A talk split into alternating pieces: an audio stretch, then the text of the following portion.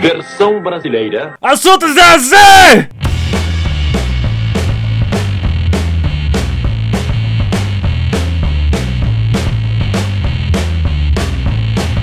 Bem-vindo ao AC, eu sou o Lucas Uzucha e me explica essas coisas. Vocês treinam um corpo pra ser dublê? Oi, eu sou o Daji e você não precisa saber imitar o Silvio Santos pra ser dublador. Eu sou Eliseu Moreno e, bem, pra mim, dublagem cocaína, eu sou o Fábio Assunção. Caramba, cara.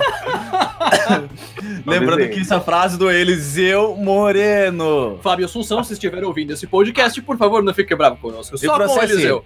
Nós respeitamos muito a sua figura, torcendo pela sua recuperação. Mas hoje nós vamos falar sobre a dublagem com essas pessoas que querem ser dubladoras aqui ao nosso lado. Estamos aqui com o Daji e o Eliseu Moreno, que já se apresentaram, porque eu tô repetindo isso. Depois dos e-mails!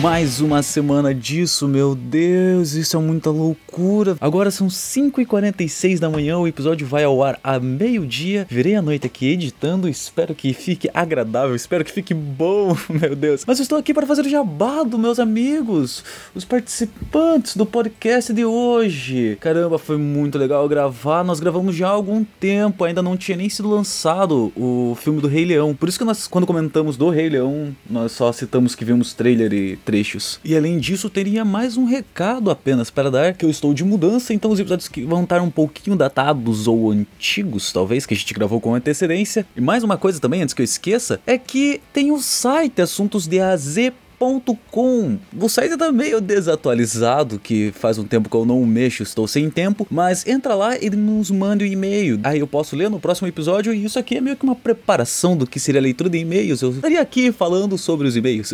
mas vamos lá para o jabá. Primeiramente, sigam a Isabela Banzato. Para você seguir ela no Instagram é clique.kiki. Repetindo, clique.kiki. Caí, caí. Clique.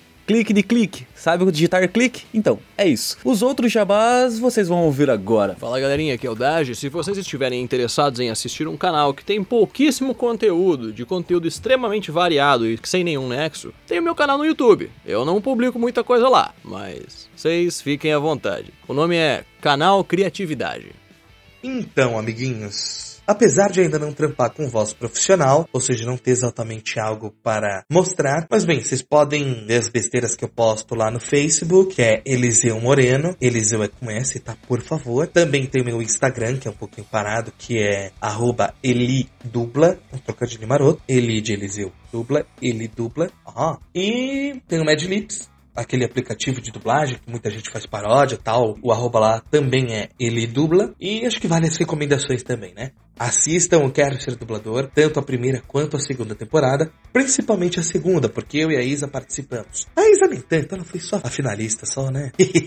acho que vale a pena também falar, o meu primeiro trampo de voz não tá uma maravilha, mas eu me orgulho, principalmente considerando que foi o meu primeiro trampo, então eu fico satisfeito com o resultado que saiu ali, que você pode jogar no YouTube. É audiodrama, série Filhos do Fogo, Sangue de Dragão. Lá você vai achar, é um audiodrama de 25 minutos, é um capítulo de um livro que foi para financiamento coletivo, que saiu, muito legal inclusive também, quem curte aí ficção fantástica, né, fantasia, recomendo o livro também, beleza? É isso.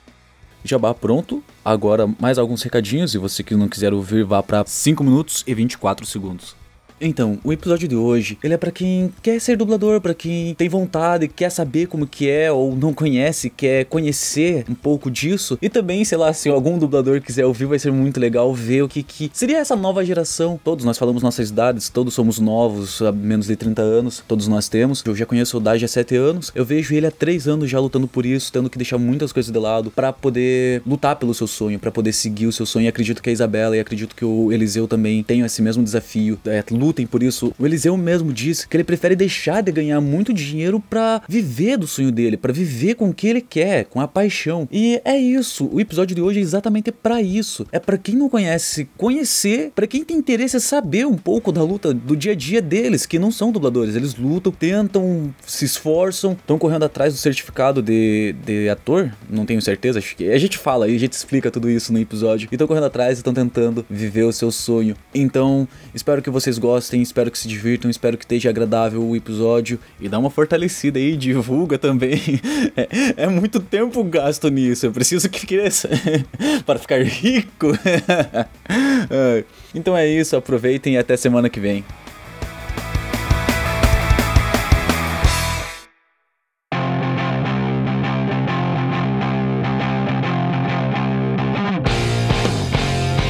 Vamos entrar já no assunto.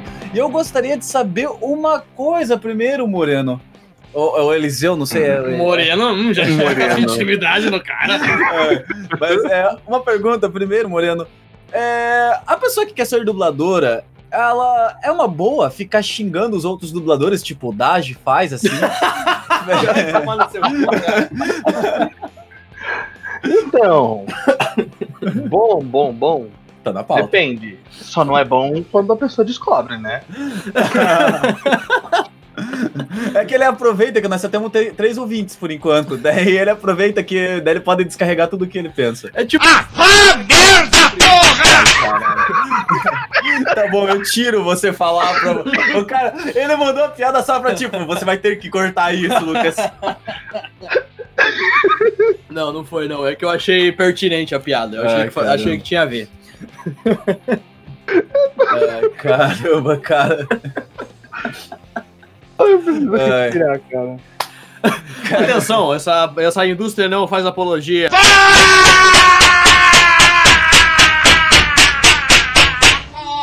Então, minha primeira pergunta pra vocês é: é muito normal quando vocês falam, ah, pô, eu tenho vontade de ser dublador, a pessoa confundir com dublê? Então, esse negócio pra mim só aconteceu uma vez, né?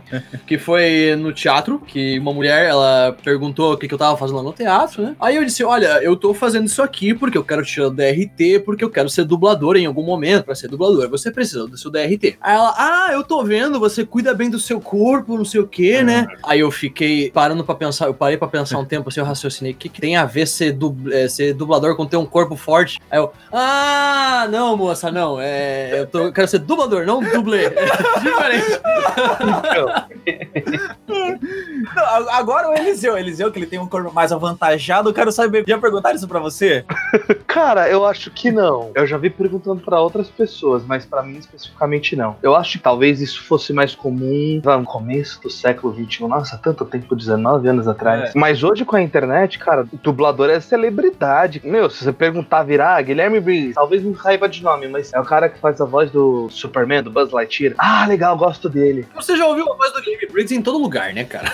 Não, e é engraçado assim que eu reparei que o de dublador, assim, o que eu, na verdade, o único que eu conheço, assim, de verdade, seria o Guilherme Briggs, que eu já vi em entrevistas e tudo. Então, é incrível. Hoje eu tava procurando alguma coisa pra deixar pra minha sobrinha assistir e tava um desenho passando, cara, no que eu vi a voz, eu já sabia que era o Guilherme Briggs. É, é muito louco, porque depois você reconhece a voz do cara toda vez. Você, O cara falou um oi, você já sabe, é o Guilherme Briggs que tá fazendo esse papel. E, e- e ele é tão único, porque mesmo fazendo tanto tipinho e tudo, você reconhece que é ele. Cara, mas é, é engraçado, né? Porque tem vozes assim que eu escuto assistindo algum filme na sessão da tarde, que eu acabo assistindo quase que todos os dias no meu trabalho. Daí eu tô lá, tô assistindo daqui a pouco, nossa, a voz de tal personagem. Eu sempre tenho isso, eu sempre tenho aquele, ah, a voz igualzinha do Homem-Aranha, ah, a voz igualzinha do Espanta Tubarões, ah, a voz. E cara, com o Guilherme Briggs acho que eu nunca tive isso. Eu tenho a voz do Guilherme Briggs ali, mas nunca tenho a voz, tipo, nossa, é igualzinho a voz do Buzz Lightyear, nossa, é igualzinho a voz do Mickey também, que seria bizarro ele fazer a voz do Mickey em outro personagem. Então, mas é porque você conhece a face do Guilherme Briggs, entendeu? Porque quando você pensa, você ainda não conhece o dublador, você ainda não sabe o nome dele, acontece isso. Vo- Você associa a voz como um outro, o último personagem, o personagem mais marcante. Só que uma vez que você conhece, sei lá, Wendell Bezerra, você vai assistir as aventuras de Jackie Chan, você vai assistir Dragon Ball, você sabe, porra, é a voz do Wendell, não é a voz do Caralho, o Jack Chan é ele! Agora que você Aquele falou, percebi! O- Caramba, aquele tem o- cara! Cake Boss também. Ele É isso, o Cake Boss, ele também, ele também já dubla. Agora mais recente, o Cake Boss, aquela competição de bolos, sabe? Aquela competição gringa. É ele que dubla o apresentador. Nossa, cara, ah, que bizarro! Agora eu consigo encaixar a voz do Jack Chan na voz do cara. Agora eu vou imaginar aquele maluco lutando. Do desenho, a do live action, se eu não me engano, boa parte foi dublado pelo Tata Guarnieri. Ah, cara, Jack Chan eu nunca vi muita coisa dublada. Cara foda. De, de, de filme dublado, até porque eu nunca assisti muitos filmes de Jack Chan. Assisti mais quando criança, meu pai gosta muito desse estilo de. É, de- então. Os caras saem voando, que taca bambu e, e gira os negócios. E... E falando, o Jack Chan não usa dublê. Pois É, é, cara. verdade, cara. Quem também não usa dublê é o, é o Keanu Reeves, o né? Keanu Reeves, o Tom Cruise. Tem alguns que eu não uso. Eu É, também não uso, nunca Eles tive que não, usar não, dublê. não usam essas dublagens assim. Agora, fazendo outra exceção, um cara que não usou dublador foi o Celton Mello naquela série O Mecanismo. Ele se dublou em inglês. Filho da Nossa, puta. cara. Caralho, velho. O sotaque dele foi completamente neutralizado, então. Provavelmente, né? Ah, o cara estuda pra isso, né? O cara é Sotaque, foda, assim, não influencia tanto. Ainda mais em inglês. É. Se for Influencia, Não, influencia porque depende da carregado. região do cara, cara. Porque, por exemplo, região se você tá fazendo uma cena que todas as pessoas daquela cena são nova-iorquinos, entendeu? E você tá dublando um negócio que saiu de português pra inglês, e todos os dubladores que fizeram a cena, menos você, são nova-iorquinos, ou são daquele, tem aquele sotaque, Sotaque. e você é um brasileiro, você fica evidenciado ali que você tem um sotaque diferente falando inglês. Então o cara tem que manjar muito, ele tem que ter treinado muito a fonética, a pronúncia das coisas pra não perceberem que ele não é do meio, entendeu? Que não É, é, é, regional- exatamente. E, e bate, cara. É um jeito tão específico de falar o próprio sotaque Sim, que, sim. que, meu, não- os gringos percebem. Você é brasileiro, né? É, que- é pior que é, né? Aquele I speak English. Grinch. Fica, The fica uma book coisa, is on the table. é, fica uma coisa assim. João Santana. Não, e se não, e se não é uma pessoa dublando certo mesmo, até o, a própria série Lost, eu lembro que teve esse problema que aparece eles no Brasil e tem um- uma dublagem horrível, horrível. Lost? Não assisti Tem- Lost. No, no Lost tem uma dublagem. Nossa! Essa será a última vez que você verá o Torre. Tudo parte do plano, meu amigo, tudo parte do plano. Ah, então seu plano deve ser perder. Agora, por favor. É tipo, você vê que não é um brasileiro falando, é uma pessoa tentando fazer um brasileiro. É uma coisa meio esquisita assim. Ah, ah. Nossa, eu lembrei, É- é, verdade, é verdade. É como alguns dubladores tentando falar espanhol. Não. Eles são bons dubladores de português, são excelentes dubladores do português, mas quando eles vão tentar fazer um personagem que fala espanhol, e ao invés de eles deixarem o áudio original, eles cobrem com a voz deles também falando espanhol, fica um negócio muito estranho. Porque você ouve, eu sou tu jefe, penterro, tá ligado? Fica nem um portunhol. Exatamente. Ao invés de ser aquele, eu sou tu jefe, penterro, não, não vai, fica aquele, aquele sotaque meio esquisito.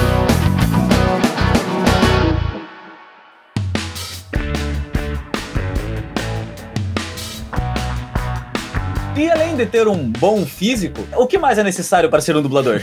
Falar primeiro da parte legal, a parte burocrática. Você tem que ter o. Hoje é SRT, né? Superintendência Regional do Trabalho e Emprego, acho que é isso. O antigo DRT, que era basicamente uma licença, um número que comprova você é um profissional licenciado naquela área para trabalhar. No caso, seria é, artista, função ator. Essencialmente, todo dublador é um ator. Tanto que eles falam, né, que não é dublador, não existe dublador, e sim ator em dublagem. Mas falar dublador é muito mais bonito. Vai. Né, com certeza. Não, tanto é que você vê em entrevistas com dubladores, que eles pegam, eh, principalmente diretores de dublagem, né? Eles não falam, ah, eu tinha que chamar o dublador X, ele fala, eu tenho que chamar tal ator. Ou o ator entrou em estúdio, né? Sim. É, é, sério, nunca reparei nisso. Nunca reparei. Não, tipo, alguns falam, né? Ah, tem que chamar tal dublador, não sei o quê. Mas é uma, uma parte interessante deles fala isso. Eles dizem, ah, não, porque daí você tem que chamar os atores e tá aí, ah, o ator não estava disponível, o ator fez tal coisa, entendeu? bacana, O cara bacana. estuda, estuda, estuda, estuda teatro. O teatro é a base por causa da interpretação. Você tá dando vida pra alguma coisa em outra língua. Existe essa parte da tradução. Mas é a interpretação, Exatamente. cara, não é só uma leitura. Então o teatro é a base. E, porra, o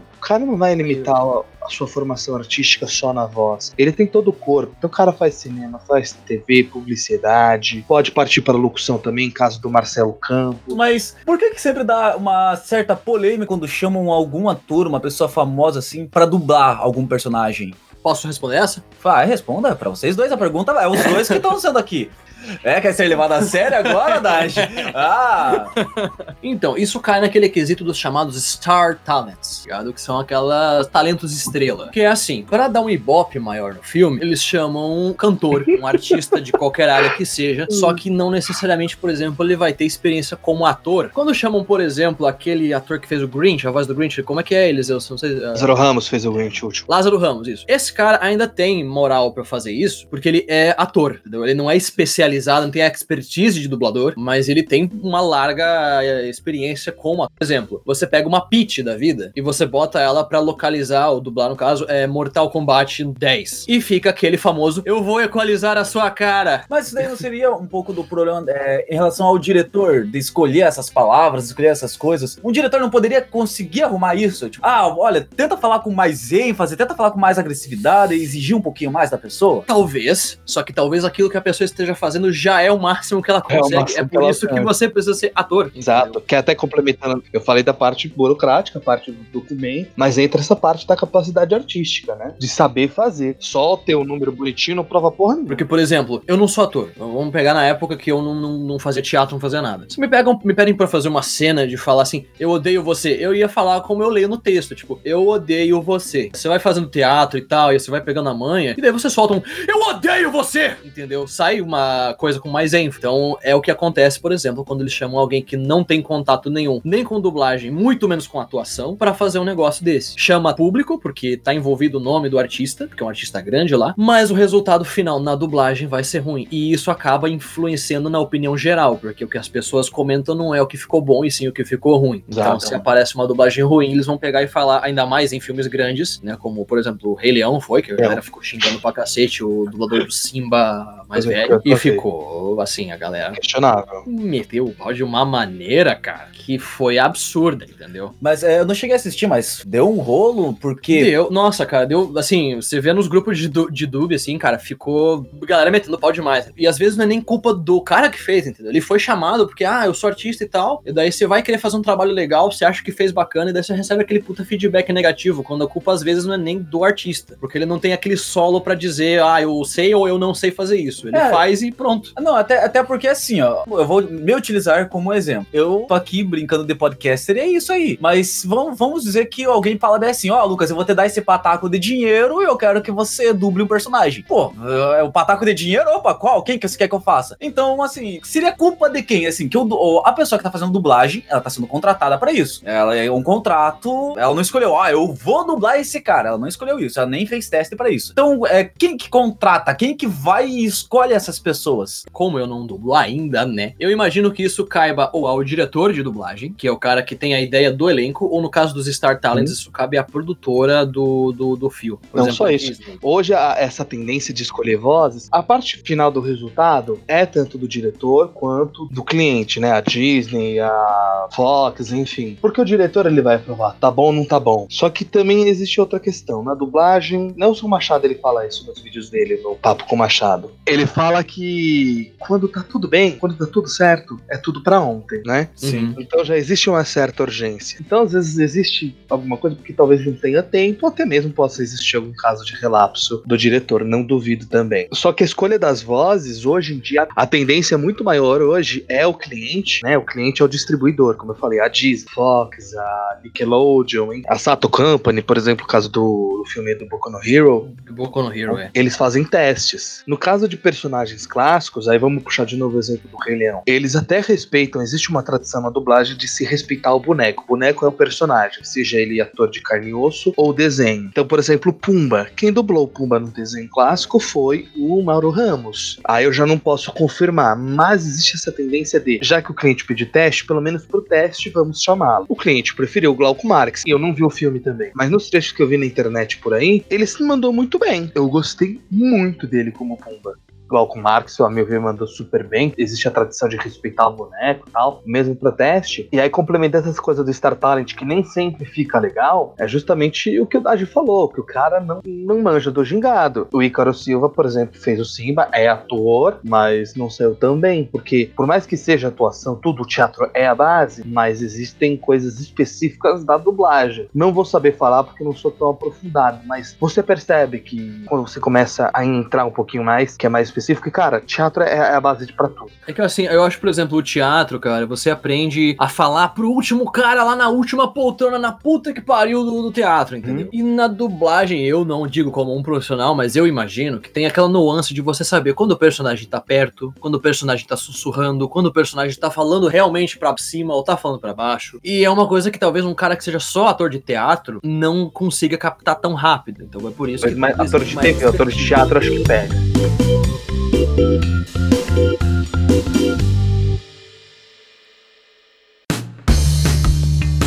Olá, Isa, você chegou aqui. Se apresente. Oi,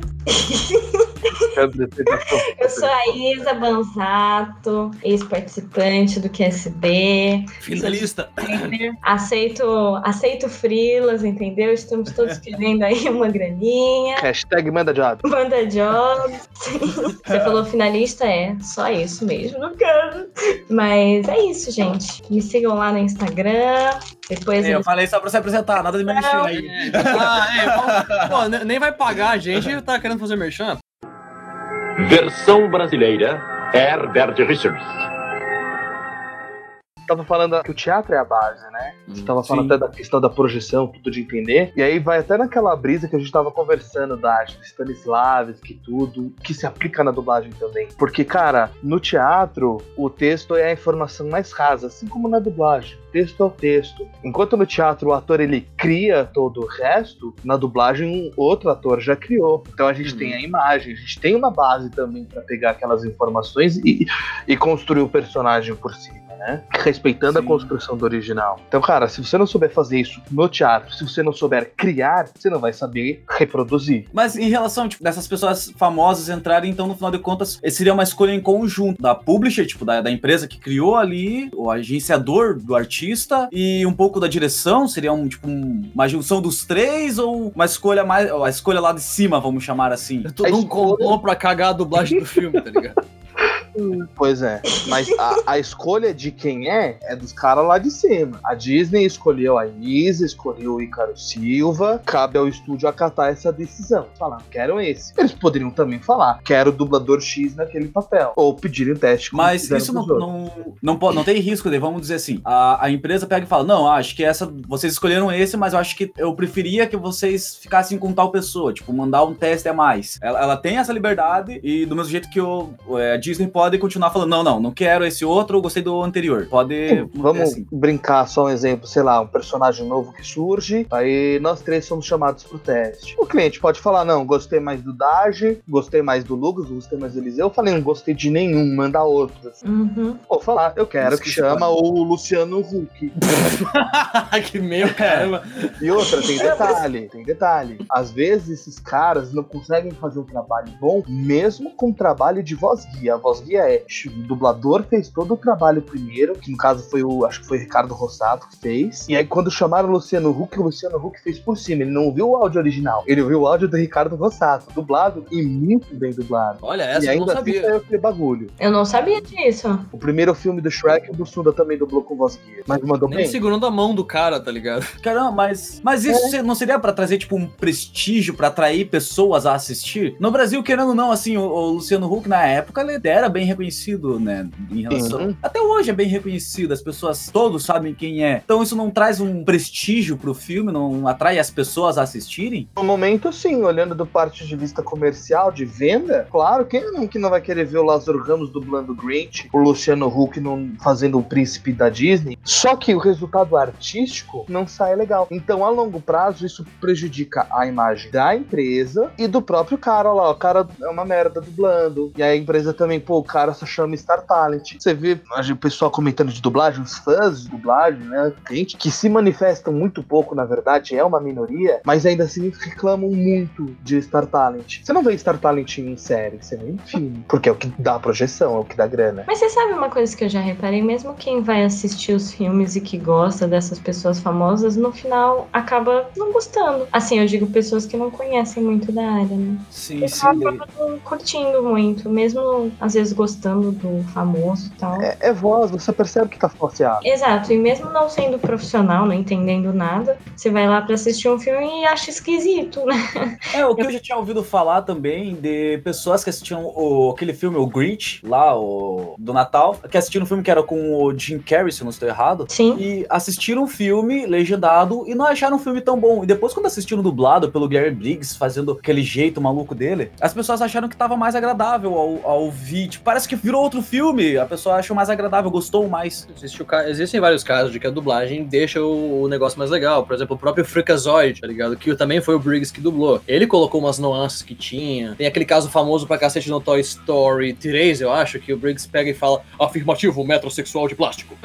É. E não foi ele que colocou. Sim, mas até onde o dublador tem. é, o Guilherme Briggs, eu acho- acredito que seja um caso à parte. Mas um dublador normal, vamos ao, ao mundo real, vamos chamar assim, que qual é a liberdade que ele tem pra mudar uma fala, pra esticar outra? O que que ele tem? Qual a liberdade dele em relação a isso? E de novo vai de acordo com a Com o produção. estúdio, é. Cliente. Por também. exemplo, no games, a maioria dos clientes pedem para que você não mude uma vírgula do texto. E pode acontecer, às vezes, até da tradução ter vindo errada. Uhum. Então vai ser dublado errado. E tem outros que dão uma liberdade muito maior. Por exemplo, Desencanto da Netflix lá. A É, Netflix deixou os caras atrás de meme, né? Eles colocaram. Até onde não tinha no original, eles colocaram piadinha, colocaram a referência. Sim, mas é, eu já ouvi falar que isso trouxe um brilho muito maior pra Desencanto e eu vi várias e várias pessoas falando que o, o- a animação é incrível exatamente pela dublagem, pelos memes, É. pelas coisas que foram colocadas a mais. Então acaba atraindo, por um lado, assim, atrai muitas pessoas essa liberdade que você pode criar algo de qualidade, assim, mas restringir. Claro que não sei qual é a ideia, a mentalidade da, da, da empresa que tá, tá contratando, né? Mas muitas vezes a pessoa não restringe com medo de que fique ruim. Pode ser. Os motivos eu não sei exatamente. Mas só finalizando aquela questão, o padrão é existir uma certa liberdade de adaptação, porque não é uma tradução, é uma versão brasileira. Então, por exemplo, aquela brincadeira do inglês, né? The books on the table. Você não vai falar o livro está na mesa. Primeiro que não vai caber na labial. Segundo, porque o brasileiro não fala assim no cotidiano. Não é o coloquial, né? Que fala. Vai lá, enfia o livro no cu, meu.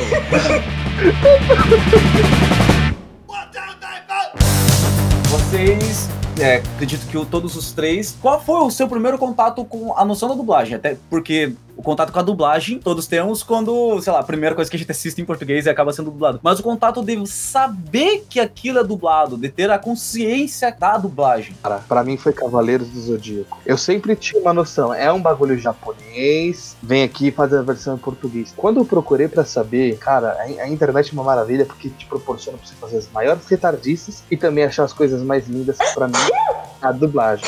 Saúde, filha.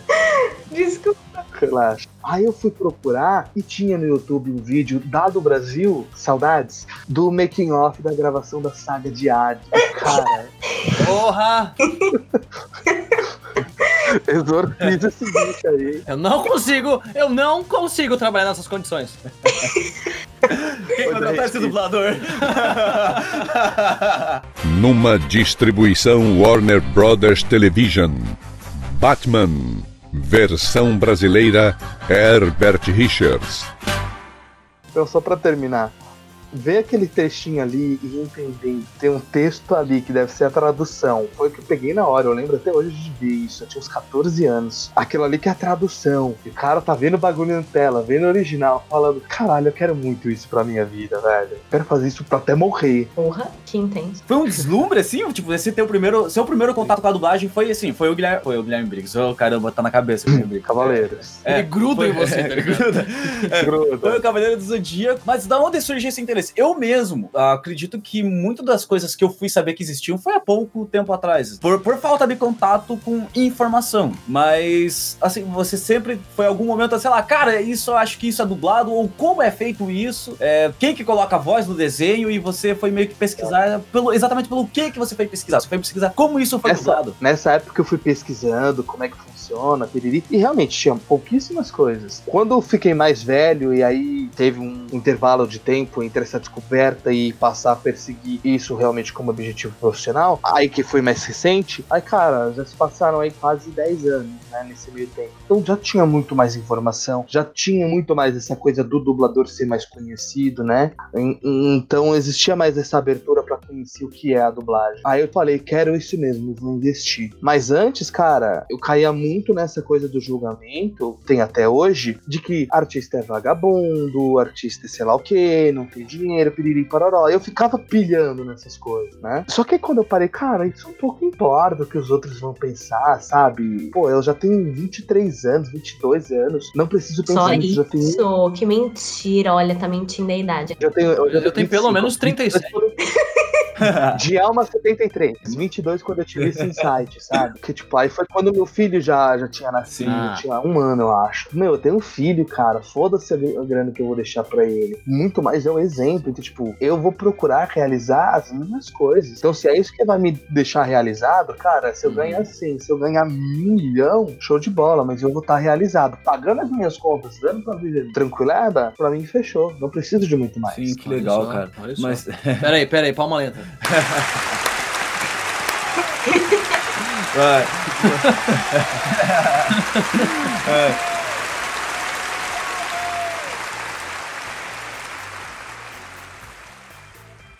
Isa, você tá com quantos anos? Me desculpe perguntar. Eu tô com 23 agora. 23. Ah, é a mais nova, mas por diferença pouca em relação ao Dage. Ah, e Eliseu, desculpa, você tá com quantos anos? Eu tô com 25. Você tá com E 20? aí, como eu falei, tinha alma 73. Ah, mas não, então tá- são todos novos, assim, bem na área. Se for por isso, eu tenho tipo seis. É, mas, Seis anos. é, Isa, e você, como foi com você o primeiro contato de saber o que é a dublagem? Qual o seu- o primeiro contato com a dublagem? Olha, assim, ter um contato super marcante eu nunca tive. Não vou falar assim, nossa, tive um marco na minha vida. Não. Foi meio que acontecendo, sabe? Eu sempre fiz várias aulas de artes em várias áreas. Então, na escola eu sempre fazia aulas de argila, de teatro, de é, coral, de dança, de pintura. Então, eu fazia tudo. Então, o interesse era geral em artes, né? Sim. que eu mexo com várias partes da área de arte e tudo mais hoje em dia. Mas eu acho que o interesse da dublagem surgiu mesmo porque eu, eu acho que eu sou meio tímida.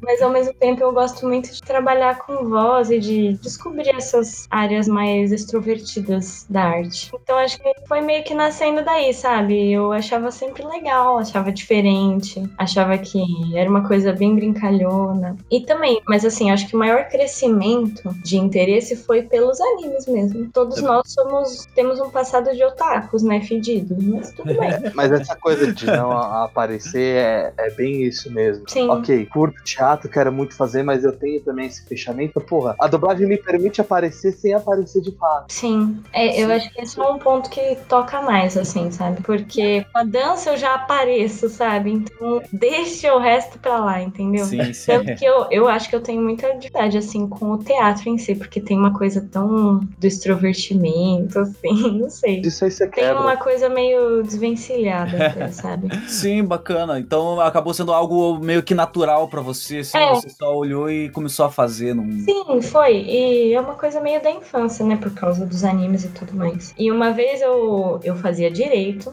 Fazer direito, você estava já na faculdade já. Já, já fazia. Eu fazia faculdade de direito, eu fiz entre 2015 e 2016. Depois de um tempo eu fui ficando meio chateada, né, na, na faculdade, no trabalho que eu tava fazendo. Aham. E eu entrei pra fazer uma terapia. Tranquei a faculdade e comecei a terapia. Eu sou Tá. o quê? É, ela trancou a faculdade e começou a terapia. Caramba. Sim. Fica triste do Naruto. estudar direito e acaba acontecendo isso. Que da hora. Pois é, acontece, gente, mas tudo bem. E na terapia, assim, conversando com a psicóloga, eu acabei revendo muitas das profissões que eu gostava quando eu era criança. E a gente reparou um padrão de que sempre era uma coisa assim, envolvendo alguma coisa artística, mas que não se mostrasse muito.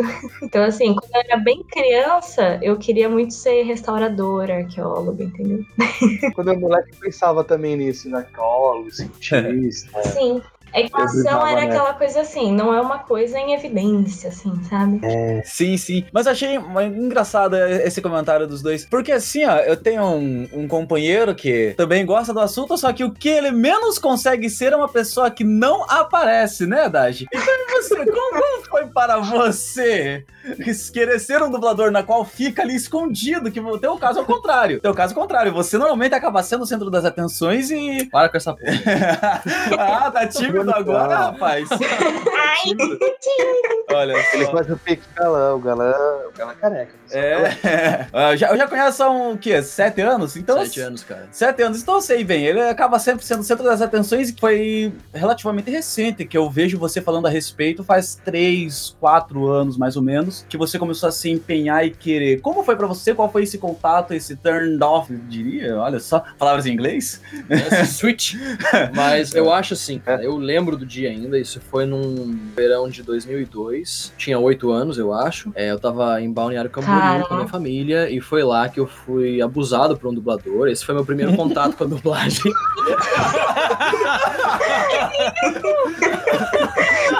Caramba! E é isso que você queria? dia. Então, assim, cara, meio que como a Isa, eu desde pequeno sempre gostei muito de desenho. Desenhava tudo. Sim, eu também. Você viu umas gravações minhas da época da escola também? Eu era aquele babuíno, sabe? Aquela criança que não consegue ficar parada. Eu imitava os personagens desde pequeno, só que eu não sabia qual que era a pira. Eu só gostava de ficar fazendo aquelas vozes, aquelas diferenças, aquelas gritos e não sei o que, pá. E, só que eu não sabia, né? Tipo, bah, os personagens que tinha aquela voz e tal. É, É. você falando nisso, olha só como eu conheci o rapaz. Logo no começo do nosso relacionamento, vamos dizer assim, eu vejo o cara ficando D4 no chão e imitando Gollum, isso no meio do centro da cidade. De tarde, não era de noite, era de tarde, assim. Imitando o Gollum, se jogando no chão. Sem goró nenhum, hein? É, não, ele não bebe. A primeira vez que eu te vi foi a melhor de todas. É Dionísio, gente. Dionísio faz baixar o goró na gente sem precisar saber. É, Não, mas então, é, eu, eu, eu achava muito legal o, o Smeagol, porque ele tem, tipo, toda uma, uma série de camadas de voz pra você pôr pra ele ficar daquele jeito. Então, o Smeagol, quando eu descobri que eu conseguia fazer aquela voz, cara, eu encarnei naquilo, eu só ficava imitando o Smeagol. Aí ainda aproveitava a chance de que na época eu gostava muito de chamar a atenção e todo mundo ficava rindo de mim, não comigo, mas pelo menos estavam rindo. Então eu ficava aquele negócio, né? Sim, precioso, sim. Os hobbits, porque são hobbits, precioso. Aí ficava nessa. Eu só fui ver dublagem mesmo quando eu comecei a jogar LoL e eu comecei a imitar alguns personagens de LoL. E nisso eu caí num vídeo que o Wendell Bezerra tava fazendo. Ele tava gravando a voz do personagem Lee Sin do jogo. Tipo, eu já sabia da existência de dubladores naquela época e tal, mas era um negócio tão viajado assim que eu nem eh, não permeava muito nisso. Eu já tinha começado a fazer teatro e tal, mas era um negócio bem abstrato. Só que naquele dia eu vi o Wendell Bezerra fazer aquele lance do Lee Sin e eu fiquei, cara, esse negócio é muito legal. Vai tomar no cu, cara. Aí eu entrei num grupinho de fandub e de lá começou, porque eu fui gravar uma ceninha que, eu, que eu, eu, eu vi um cara fazer, aí eu fui tentar gravar a mesma cena, ficou uma merda, essa cena nem existe mais, eu apaguei essa porra do meu PC faz muito tempo. Mas assim que eu vi aquela minha voz encaixar na boca do personagem, cara, eu É legal. Cara, esse negócio é muito alucinante. Aí passaram mais uns dois anos que eu é, gostei disso. Eu fiz um canal no YouTube onde eu fazia umas imitações de personagem. Fui treinar um pouquinho, só que tava bem me- meio morto. Comecei a pensar, porra, tem tanta gente com uma voz mais bacana que a minha, que faz uma interpretação mais legal. Eu comecei a perder um pouco a peteca, tipo, deixei a peteca cair. Até que um dia eu fui no, num workshop da do Brasil, com o Bruno San Gregório. E daí eu dublei lá uma cena do de. Cavaleiros do Zodíaco, onde eu fiz o Wiki de Fênix. Ficou terrível, porque eu tava morrendo de medo. Eu tava apavoradíssimo. Tipo, era um personagem que ele. O Wiki lá ele fazia uma voz, tipo, que ele sugeria: Ah, você é tão fraco. Se você não fosse meu irmão, eu mesmo te mataria. Aí por algum motivo eu fiz uma voz de peito, assim, um negócio tipo, você é tão fraco. Sabe, tipo, o Kratos falando bem pra baixo, assim e tal. Por algum motivo eu fiz isso. Só que naquele momento eu pensei, cara, essa porra, eu, te- eu tenho que fazer isso pra minha vida. Por algum motivo ali caiu a ficha final de eu dizer, não, é isso aqui que eu tenho que fazer. Com aquela dublagem toda Foi. torta que eu fiz. Por isso que eu falo o que eu falei lá no começo. A plágio cocaína, eu sou Fábio Assunção. eu tenho que. Mas uma coisa em comum, todos os três têm. É claro que tem dois que tem um pouquinho mais, mas os três têm em comum. Vocês vão entender a pergunta. A letra E no nome?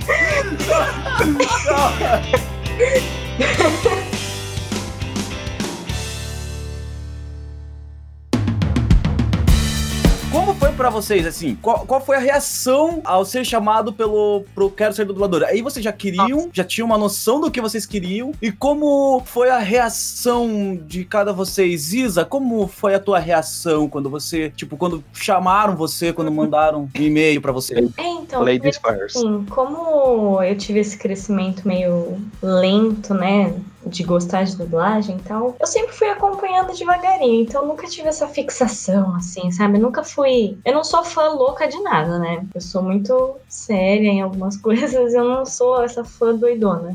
É, eu sempre fui deixando as coisas virem naturalmente. E aí eu descobri o reality, a primeira temporada, que foi. Acho que inclusive por volta da época de quando eu saí de- da faculdade de Direito, né? 2015, 2016. Acabou encaixando tudo ali 2016. só. Exato, então acabou encaixando. Eu assisti a primeira temporada e falei, puxa, que legal que seria participar disso. Isso na época, eu. Até eu tinha um ex-namorado na época, a gente sempre brincava assim de. A gente fazia umas animações e a gente falava por cima depois, assim, brincadeira só. Mas bem simples, nada de Sim. sério. E As gente... animações em flash? Isso, dessas de fazer no celular. Boa. Inclusive tem um aplicativo bem legal pra fazer animação em celular, viu? Recomendo. Não, não, não, não fala, não fala. Não estão pagando nós aqui, não tem problema. Aí eu pensei, nossa, se tiver outra temporada, quem sabe, né? Não participo. E aí, eis que dois anos depois aparece lá as inscrições, né? Eu falei, nossa, mas agora! Não foi no ano seguinte, foi dois anos depois? Foi dois dois depois. anos depois, que eu acho que foi em 2016. Isso. E aí, em 2018, teve a nova temporada, né? A nova chamada, né? Vou chamar. Aí teve todos aqueles trâmites, né? De fazer o vídeo, enviar o vídeo, escrever uma Entrevista. É, e aí teve na verdade duas chamadas, né? Depois de enviar o vídeo e a cartinha pra eles, teve a chamada pra ir para a entrevista, né? E depois outra para realmente comprovar se você foi aceito ou não. E nossa, a reação foi absurda, né? Eles inclusive me ligaram, eu perdi a ligação e eu tava retornando todas as Caramba. coisas que eu recebia. Falei, eu não vou deixar de atender qualquer ligação. E eu nunca atendo ligação. Inclusive, não sou de aceitar pessoas do Facebook. Isso aí é um problema sério. Lucas não manda solicitação, Lucas não. O quê? Ah, boa. mandar. É só pra quem eu não conheço. Então, assim, eu não nem atendo ligação, mas como tava com essa coisa meio assim, incerta, nossa, eu liguei na hora pra ver quem era. E aí, era a secretária da do Brasil. E aí ela falou que eu fui chamada para entrevista, e que depois eu fui chamada para participar do programa. E nossa, foi muito louco. Eu tava na faculdade, eles me ligaram no meio da aula, eu vi que era uma ligação perdida, e eu saí pra retornar a ligação. E eu estava no banheiro de deficiente. Nossa. Ligação. Meu Já- caramba, que é Já começou errado, cabulando a aula fa- a verdadeira face da Isa. O banheiro de quem precisa. Aí tinha um cadeirante se cagando do lado de fora e você lá, assim, ah, fui pro KSD. Comemorando. Na sala, dava de frente pro banheiro masculino, então naquele banheiro eu não podia entrar. E como eu tinha que ficar sozinha em algum lugar e não podia surtar, então o primeiro que eu fui foi o banheiro do deficiente, que é um box só de Caramba.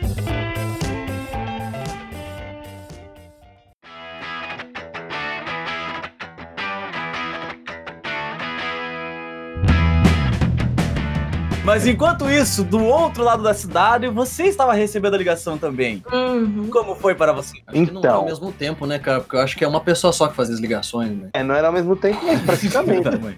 Você recebeu a ligação, você se lembra, Eliseu? Eu recebi de manhã, nove e meia da manhã. Nossa! Nossa. Total conveniente esse horário. Vai, mas continue, conta, conta, Eliseu. É, é até engraçado. Eu vi também a primeira temporada, na verdade eu cheguei a me fazer uma pré-inscrição.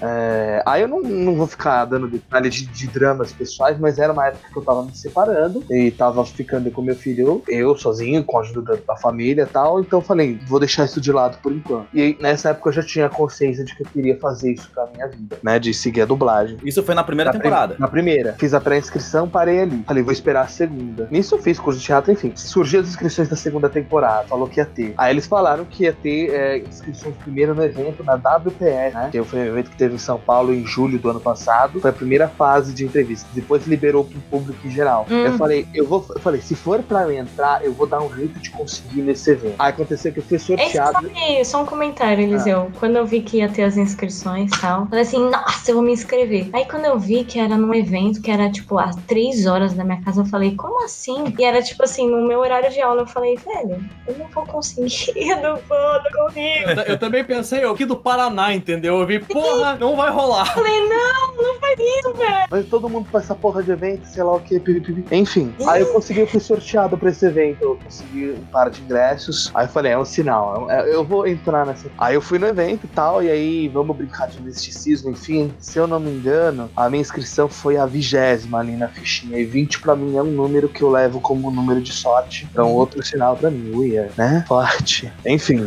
E aí, na época, minha família foi fazer um- uma viagem de trabalho, era até pra eu ir, só que eu falei, não, eu vou ser chamado pro negócio, eu vou ficar aqui. Fiquei. Eu decidi ficar, dei todo o apoio necessário pra família daqui de a distância mesmo. Fui chamado pra entrevista no começo de setembro, eu acho, no meio de setembro, enfim. E aí, um belo dia, não vou lembrar o dia exato agora, mas nove e meia da manhã, aí nesse dia eu estava dormindo, eu fui acordado com a ligação da Cris, da do Brasil, também conhecida como Cris, porque ela é carioca. Respeito. ela me acordou com a ligação. Eliseu, tudo bem? Aqui é a Cris, da do Brasil. Eu tenho uma ótima notícia pra você. Você foi selecionado pro Quero Ser Dublador segunda temporada. Eu, tipo, caraca, sério? Caramba. Eu, tipo, meu, é muito foi, gostoso, né? eu tava lesado. Quando ela acordou, eu sou a Cris da do Brasil. É tipo, e agora? É agora, é agora. Quando ela falou que eu fui selecionado, velho, deu uma injeção de pique, mano. Eu lembro que aquele dia, meu, eu, eu lavei louça com gosto. Lavou osso com gosto.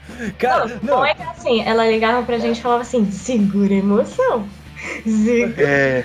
não, deve ser interessante. Tipo, imagine você recebe ligação nove e meia da manhã. Oi, é, Eliseu, olha, é, segura a emoção, mas é o seguinte, você é um merda e não vai ser selecionado, tá bom?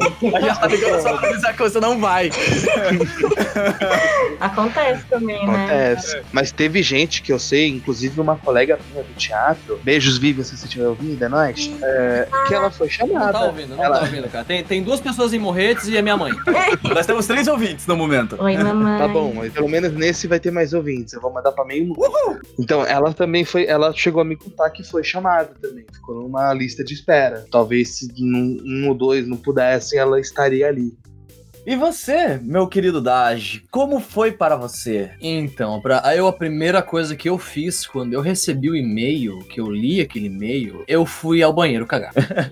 É sério? Você foi por e-mail? Eu fiquei. Não, é que assim, eles receberam a ligação de que eles tinham sido aprovados na entrevista. E eu não cheguei aí até a entrevista. Ah, Eu bom. recebi um e-mail dizendo, ó, Dage, é, acho que foi o Guilherme que me mandou esse e-mail, o Guilherme Marques lá, que é diretor, e ele me mandou isso daí e eu fiquei, caralho, mano, como assim? Eu fui chamado? Porra! Pra entrevista, né? Primeiro Exatamente. E daí, naquela época, eu tinha uma grana juntada, tipo, tinha uns três pau juntado lá. O problema é que a minha mãe deu ruim. E eu tive que gastar essa grana com ela. E daí eu pensei, fudeu, eu não tenho como ir no QSD. E eu mandei um e-mail pra eles, olha, gente, agradeço muito a oportunidade, é, mas eu não tenho condições de me manter em São Paulo, não vai rolar. Isso, E daí, isso foi um depois problema mesmo. dia, eu fiquei, puta que pariu, eu não fui. E quando começou o QSD, eu fiquei em todos os episódios. Cara, eu tinha uma internet via satélite terrível. terrível! Tipo, eu não conseguia assistir um vídeo em 144p. Eu acompanhava a live quando saía o episódio. Cê- Vocês verem. Vocês verem, cara. Eu tava assistindo, eu não nem se eu tenho que contar. Eu tava assistindo a, a, a live da final, né? Daí eu tava lá assistindo a live, tá bem de boa. Só que eu- eu assisti há pouco tempo atrás, não foi na época. Eu tava lá assistindo bem de boa. Daí daqui a pouco começa a ver os comentários do Daj. Não começou a votação ainda, cacete. Eu fiquei imaginando o Daj, que a internet é horrível. Ele não tava vendo o programa, ele tava vendo fotos só. E ele tava, acho que. Não, eu, fiquei pensando como ele tava ali, como ele tava discutindo. Que o, o, normalmente, ele, é, pra assistir vídeo no YouTube, ele vai numa lan house, baixa o vídeo e vai pra casa assistir. Não, não faço isso. Não, não é bacana, é bacana. Mas aqui na época, agora a minha internet é melhor, ela é uma outra. Eu também havia satélite, mas é uma outra empresa, enfim. Mas na época era terrível, assim, cara. Terrível mesmo. Tipo, nível internet de escada. Mas eu fazia meus esforços pra assistir. E, cara, todo episódio que eu via, eu pensava, como seria eu participando desse episódio? Como será que eu sairia? Eu sempre me imaginava eh, sendo eliminado pela Carol. É, Ou pelo João. Porque o João tinha uma sorte da porra. Carol era uma mulher. Incrível. Tinha um lenço na cabeça. É essa mesmo. É, Caramba, eu, eu, eu não assisti todos os episódios, não, não vou. Sabia que Eu, era em, em- em vários episódios eu pensava, não, essa daí é que vai ganhar o Ela, PSD. ela mandou muito bem. Eu- dos poucos episódios que eu vi, né, até na época você me apresentou, ela aparecia, nossa, eu me surpreendi, cara. Ela era, mandava muito bem. Ah, Enfim, tipo, foi isso, cara. Quando eu recebi o e-mail, eu fiquei super nervoso, até porque quando eu mandei o meu vídeo, eu já não sabia o que fazer. Eu já tinha meu canal na época, onde eu já me soltava pra caramba nos meus vídeos, fazia as imitações, fazia as vozes que eu queria, toda a força do mundo. Mas na hora de gravar o vídeo pra do Brasil, que eu pensei, eu tô mandando isso pra dubladores de verdade. Cara, eu peguei e mandei aquele vídeo sem graça de Oi, do Brasil, é, o meu nome é Dade, eu queria ser um dublador porque eu acho muito legal, é. É isso aí, aí saiu aquela minha voz final, tipo, de tentar soltar um impostamento, assim, é, dirijam com cuidado, não sei o quê. E aí eu fiquei assistindo aquele vídeo, eu reassisti, cara, eu assisti aquele vídeo umas 70 vezes antes de. Eu, eu fiquei seguindo os vídeos que apareciam no Facebook de inscrição da, da- do Caramba, Brasil, tá ligado? Vendo a concorrência, assim, tipo, meu Deus, quem que é esse cara? Esse cara fez bem! Eita caralho! Esse vídeo tem mais visualizações que o meu! Uma coisa que eu não fiz mesmo, não acompanhei os vídeos de inscrição. Eu Não- vi alguns. Eu vi alguns. Pra você ver como a vida é um negócio justo. Eu não vi porque eu fico preocupada. Mas eu fiz até um roteiro do meu Ah, Desculpa, eu- mas eu tenho que falar isso. Fale, diga. Eu tenho que falar isso, cara. Eles se dão bem com você porque eles estão à distância só conversando por mensagem. Sim. Mas você não é uma pessoa fácil de lidar, Dati. Eu imagino, você não vai ser eliminado pelo teu temperamento, não pela falta de qualidade. Nada a ver, eu sou mó gente boa. Uma 50% do tempo. Vocês não são. Vocês conversam com o Lucas tranquilamente porque vocês não sabem as histórias que ele inventa, cara. Eu não invento, eu só conto a realidade que é cabível a mim. Você tava bêbado na hora, cara? Cara, aqui, por exemplo, só fugindo um rapidinho do tema. Se, por exemplo, a gente tava num rolê, aí o Lucas tava meio mamado e eu levantei um pouco o tom pra um cara que tava enchendo o nosso saco. Na cabeça do Lucas, eu pulei no pescoço do cara, eu arranquei a mão dele e enfiei a mão dele na bunda do cara. Você fez isso uma vez sim. É tipo a Chiquinha do Chaves. Pois é, pois é, pois é.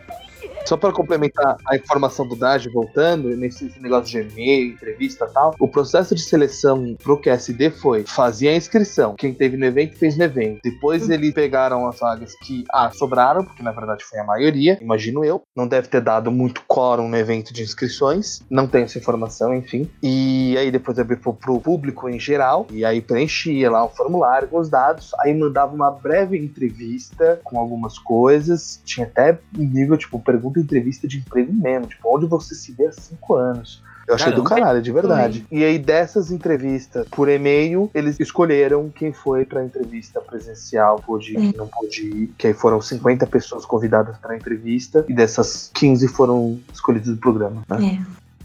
Toda vez que eu vi um episódio de repescagem, eu tava pensando, repesca eu, por favor. Mas, tipo, vamos sortear do público agora um espectador para participar como concorrente. Última Cara. hora. É tipo o teleprema da Kuma, tá ligado? Só tem uma silhueta redonda na minha cabeça, tá ligado? Não parece Kinder Ovo, não. Ah, verdade. Não! Esse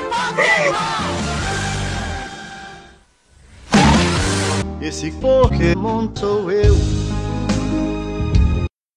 Vocês saberiam dizer assim, tipo, o dublador favorito seu, ou que teria mais influência, ou que vocês se inspiram? Mabel César. Eu É. acho a Mabel César uma mulher fantástica, uma dubladora incrível. a- o tom de voz que ela coloca em qualquer personagem seu é um negócio absurdo. Alguns personagens dela eu saberia dizer? Porque- A Jay Kyle, do de Eu Patrulho as Crianças, ela também fez. Eu não lembro o nome da personagem, mas foi de Orange is the New Black, aquela série de, de presidiário lá. Sim. A Jessie de Toy Story. Enfim, mas tipo, tu- tudo que ela põe a voz, cara, aumenta o personagem. Séries que eu vou assistindo, que eu vejo a versão em inglês. Tá, o personagem papapá, papapá, papapá. Chega a voz da Mabel, cara, ela duplica a intensidade do personagem, só que não, ela, ela não vai além do personagem. Ela, tipo, joga o máximo que o personagem pode dar dentro daquela situação. É, o que eu- é a sensação que me passa quando eu ouço a voz dela no personagem. Ah, a personagem tá gritando aqui, ela tá puta e não sei o quê. É, aí ela vai e põe a voz, ela não vai ficar, tipo, extremo, tipo, louca, assim. Só que ela vai passar uma força na voz muito maior. Tenho isso, sabe com quem? Epigrina. É a mesma coisa que você tem com a Mabel de intensidade e tal. Quando ele tá dublando, tá fazendo, tem muito mais carga. Inclusive, eu vou expor a Isabela aqui, que ela não gosta de Friends. E eu já assisti, acho que só esse ano eu já assisti umas três vezes. Eu prefiro muito mais o Felipe Grinan dublando. Respeito o trabalho de todos, mas eu prefiro muito mais o Felipe Grinan dublando o Ross do que o Guilherme Briggs. Eu também. Puxa muito mais os trejeitos do personagem de uma forma mais natural. Teve dois dubladores para o mesmo personagem? Foi o quê? Foi tipo Game of Thrones? Um dublou uma parte, outro, outro dublou outra? ou foi Assim, uma redublagem? Friends veio pro Brasil lá no começo dos anos 2000, que na série lá fora já tava terminando e aqui começou. Veio dublado pra Globo, dublou na Herbert Richards. Só que eles dublaram só a primeira, a segunda, a terceira e a décima temporada. Então, Caramba. ou seja, da quarta até a nona ficou sem dublagem por muito tempo. Aí eu não sei exatamente quando que foi, se foi quando foi pra Netflix, ou exatamente quando. A Netflix mandou dublar. Só que ao invés de mandar dublar no Rio, eles pediram pra dublar em São Paulo. E esse foi o único escolhido. É, eles sabiam, né, onde tinha sido dublado a primeira vez, eles não poderiam pedir, tipo, ah, não, vamos dublar ali novamente. Foi escolha da, da, da empresa, Da da, Warner. Netflix. Ah, da Netflix. Provavelmente Às Netflix. vezes é questão logística, tá ligado? Onde tem mais dubladores que eu quero, que o cliente que precisa, localização. Questão de Mas preferência. eles refizeram uma série inteira. Não, eles fizeram Também. só da quarta até a nona temporada. Eu, eu, quando assisti o Game of Thrones, eu assisti dublado, assim, porque me falaram que tinha bastante detalhezinho, coisinhas assim, e eu, um produto audiovisual, acho que você tem que prestar atenção no audiovisual, não na legenda. Mas eu assisti dublado e pra mim eu não consegui. Quando mudou os dubladores, eu passei a assistir legendado. Daí eu acabei assistindo todos os dublados, eu assistia duas vezes, uma pra prestar atenção na legenda, a segunda vez eu tirava a legenda e assistia sem a legenda, pra poder pegar bem os episódios. Mas pra mim, nossa, eu achei assim, o Tyrion, eu gostava muito. Nossa, o primeiro dublador Simões. dele, eu achava muito bom. E o segundo dublador, eu não gostei. Parecia que ele ficou com uma voz de canastrão, eu não gostei. Na, a primeira voz dele era bacana. Encaixava com o personagem segundo, eu achei que não ficou legal. O que, que foi exatamente que aconteceu em relação a essa dublagem do Game of Thrones? Vocês Não são... sei os motivos que levaram a HBO trocar de casa do estúdio que eles faziam no Rio, que eu não lembro qual é,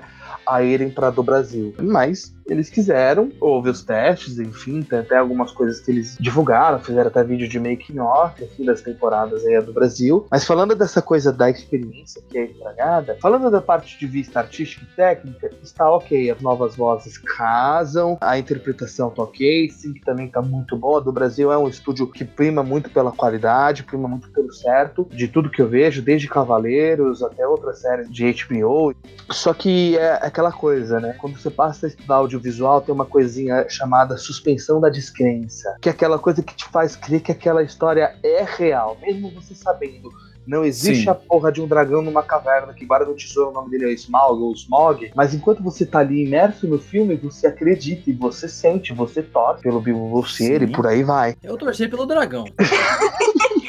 É que nem na Torada eu torço pelo touro, né? Mas quando tem essa troca de dublador numa série e tal, e, aí- e o costume é você maratonar a série e ver um seguido do outro, você quebra isso, porque você tá familiarizado com outra Você tem que voz. se adaptar de novo, né? E aí, Friends, vai lá. Você se acostuma três temporadas com a primeira dublagem. O, o Briggs no Ross, a Sheila Dorf no hashtag mozão na Mônica e por aí vai. Aí da quarta muda. E ok, inclusive eu prefiro a dublagem paulista de Friends das outras temporadas.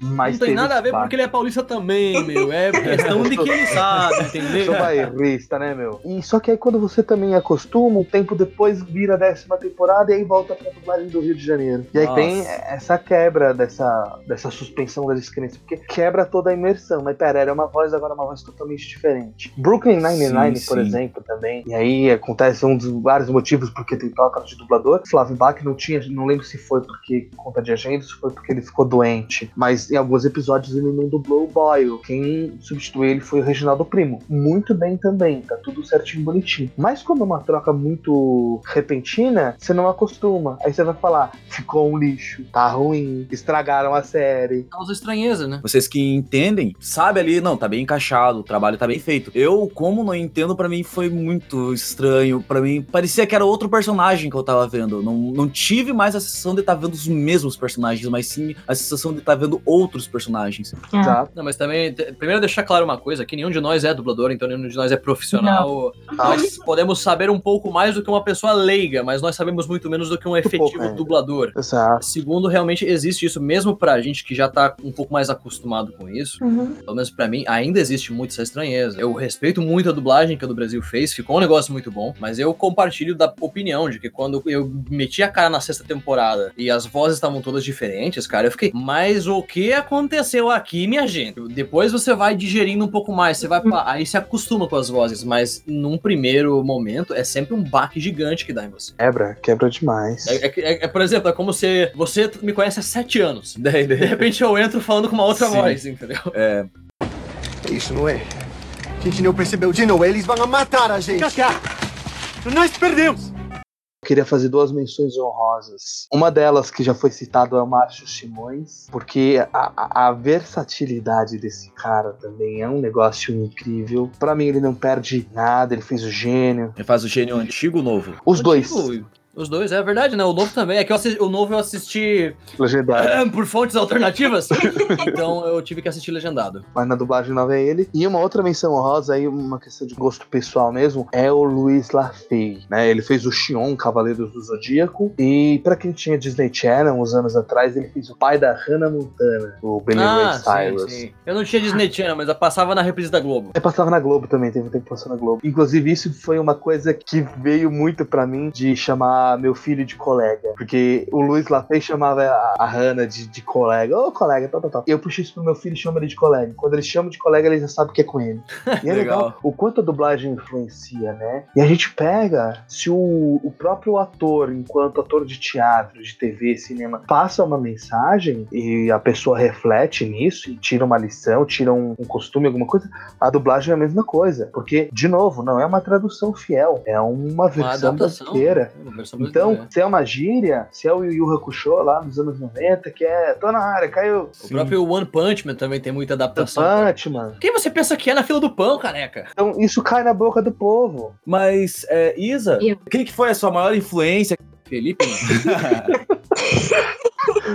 Luciano Jesus. Não. A maior inspiração é a Letícia Quinto e a Marli Bortolê. Uhum. Ah, tá, tá sem volume. Abaixa o volume da sua TV, me escuta pelo telefone. Round 3. Fala um pouquinho mais alto. Ai, desculpa, isso aqui. Fala mais alto que eu tô sem óculos.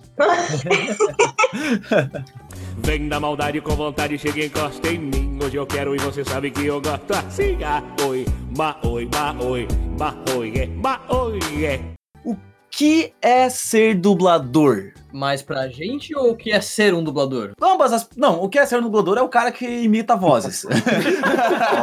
Brincadeira, eu sei que não é isso. Não, eu tô brincando, eu sei que não é isso. Eu sei que é, sei lá, é o que o Keanu Reeves não gosta de ter, né? Aqueles caras que fazem cenas perigosas. Eu sei já como funciona.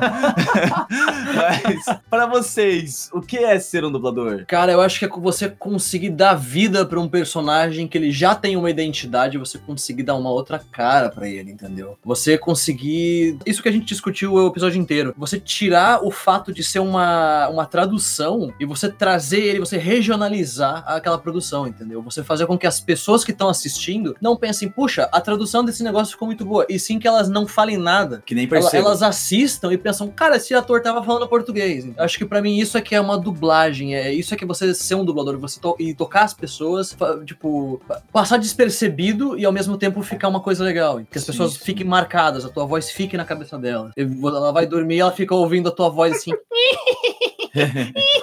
Isso até me lembrou uma coisa que você falou, Lucas, no começo, de às vezes você tá ouvindo o programa e só depois você se dá conta. A boa dublagem é isso. Mesmo uma voz marcante, né? Tirando casos extremos em que um cara é conhecido demais, como Briggs ou Wendell Bezerra, mas se ouve, por exemplo, um Jorge Lucas, Uhum. mas você vê que ele dubla tão bem que você não reconhece ele nas outras dublagens. Você tem que raciocinar muito. Eu conheço, eu conheço, eu conheço, da onde, da onde, da onde. Pay. Isso quando você não joga no Google, na internet, dubladores de filme X, de série série X, aí você vê Jorge Lucas, você joga Jorge Lucas dublador. Ah, ele fez o Batman no Liga da Justiça. Caralho, que foda. Então, a boa dublagem é justamente isso, é não reconhecer. E agora só, você terminou, Dage? Já falar o que é dublador pra você?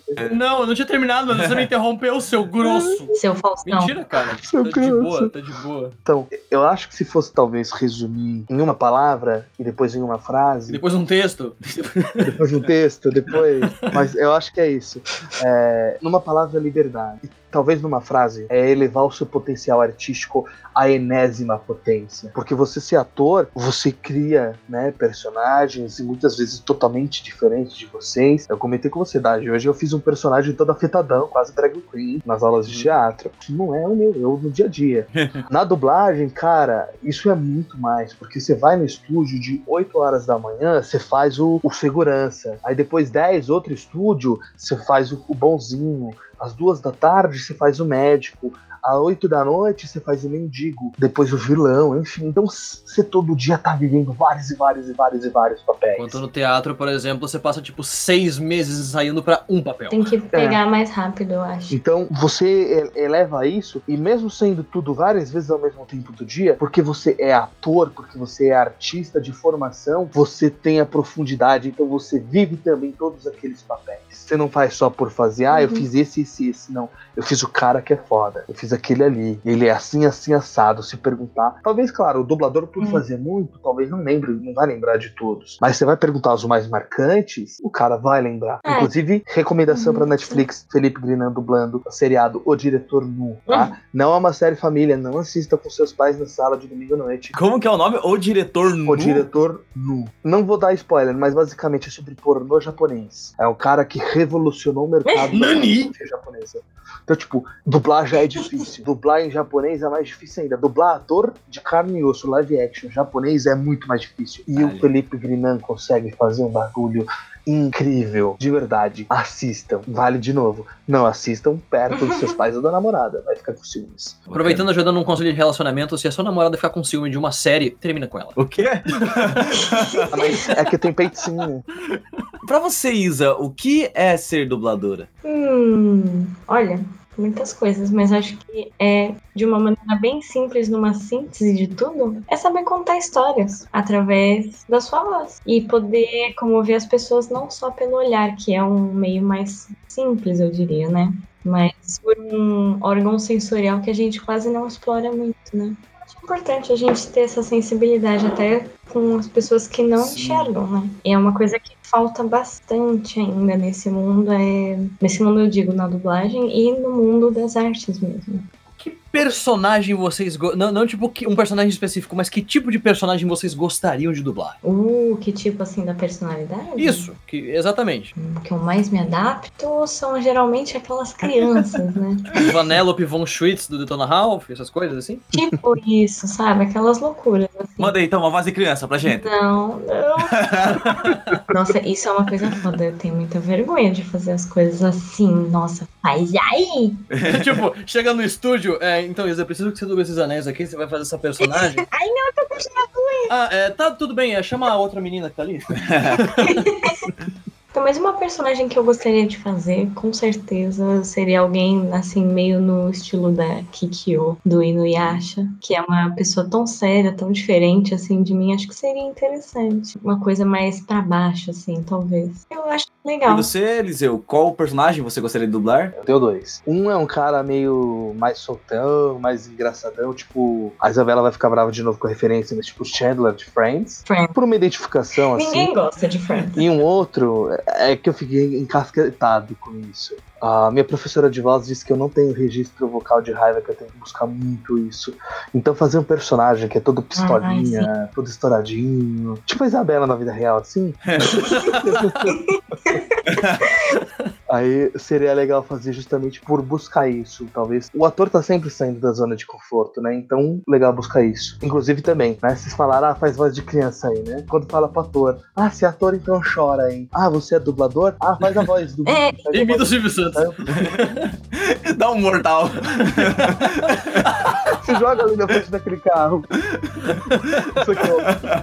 Então, mas é isso, por isso que eu comentei dos personagens sérios, assim, mais adultos, sabe? Seria um desafio mesmo. Mas e você, Naj? Cara, eu gosto de coisa caricata, entendeu? Ah, é possível. Né? Tipo, aquele servo que chega, aquele servo que chega, mestre, mestre, os, os, os, os, os prisioneiros fugiram, mestre.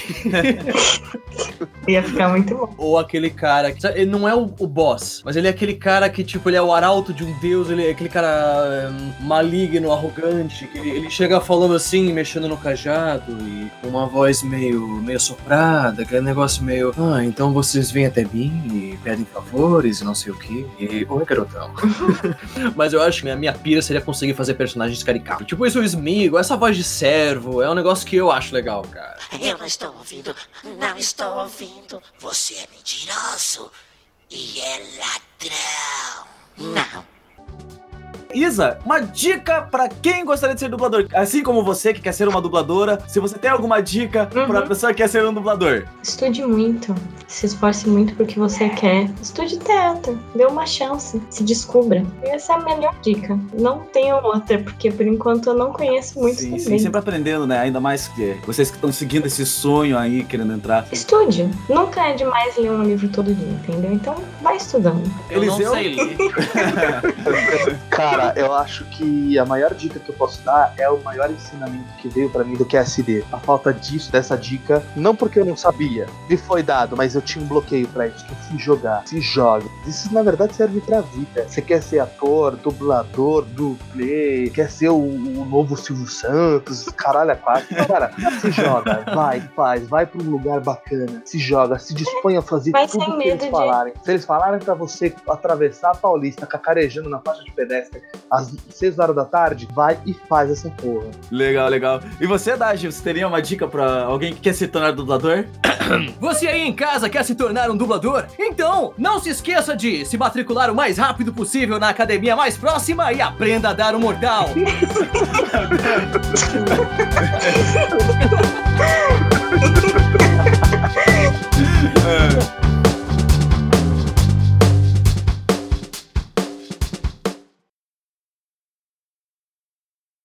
Você ouviu AZCast, do site assuntosdeaz.com.